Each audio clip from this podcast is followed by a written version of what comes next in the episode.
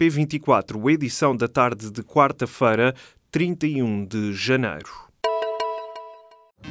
Apresentamos a nova gama de veículos híbridos plug-in. Uma tecnologia que veio para mudar o futuro. BMW iPerformance. Subiu para 12 o número de arguídos da Operação Lex, que tem como principais suspeitos o juiz Rui Rangel e a mulher, a magistrada Fátima Galante. A Operação Lex envolve ainda o presidente do Benfica, Luís Felipe Vieira. Em causa está a suposta venda de decisões judiciais por parte do magistrado que se terá comprometido a influenciar colegas a troco de elevadas quantias. Os processos seriam do interesse de várias pessoas ligadas ao futebol. Já são três as pessoas infectadas pela bactéria da legionela, na sequência do surto que teve origem no Hospital CUF Descobertas. O último balanço da Direção-Geral da Saúde, publicado esta quarta-feira, adianta que nove dos doentes são mulheres e quatro são homens. Três destes doentes estão nos cuidados intensivos. Por causa deste surto, o Bloco de Esquerda chamou ao Parlamento com caráter de urgência a Diretora-Geral da Saúde, Graça Freitas. O governo vai proceder a uma alteração no contrato de forma unilateral com a operadora privada que gera o Ciresp.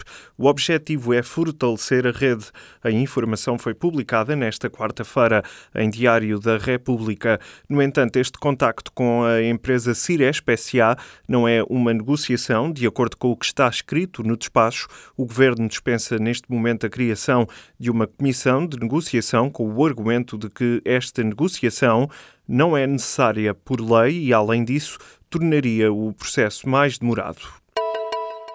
Para Donald Trump, a América é grande outra vez.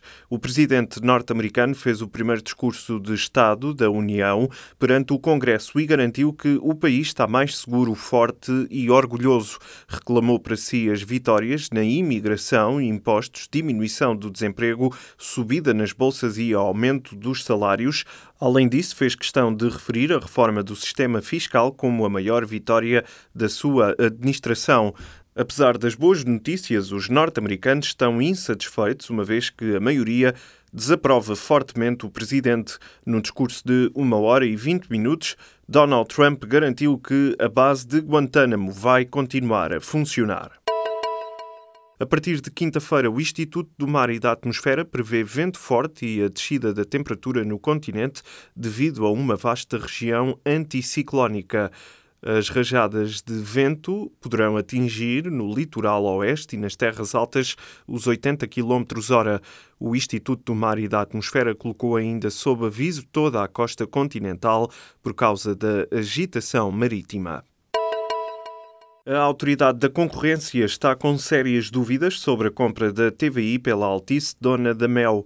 De acordo com o Jornal de Negócios, que teve acesso à decisão preliminar para o início de uma investigação aprofundada, a autoridade aponta indícios de que a entidade resultante da operação terá a capacidade e provavelmente o incentivo para implementar uma estratégia de encerramento dos mercados retalhistas de televisão.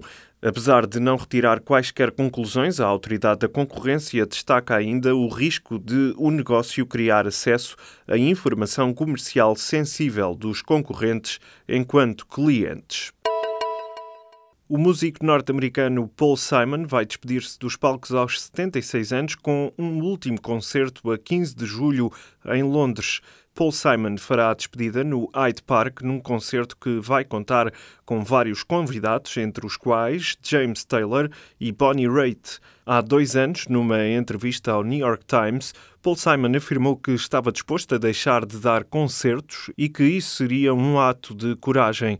O músico e compositor nasceu em Newark em 1941. Ao longo de mais de 50 anos de carreira, arrecadou 12 Grammys.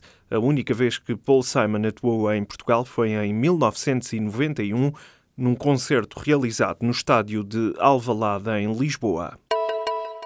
O Sporting pode recuperar a liderança do campeonato esta noite frente ao Vitória de Guimarães. Em caso de vitória, os Leões ficam com mais um ponto que o Futebol Clube do Porto, que ontem não foi além do nulo diante do Moreirense. A recepção ao Sporting ao Vitória de Guimarães está agendada para as nove da noite. Antes, o Desportivo de Chaves recebe o Vitória de Setúbal e o Boa Vista defronta o Marítimo no Bessa. Centenas de documentos secretos do Estado australiano foram encontrados numa loja de artigos em segunda mão.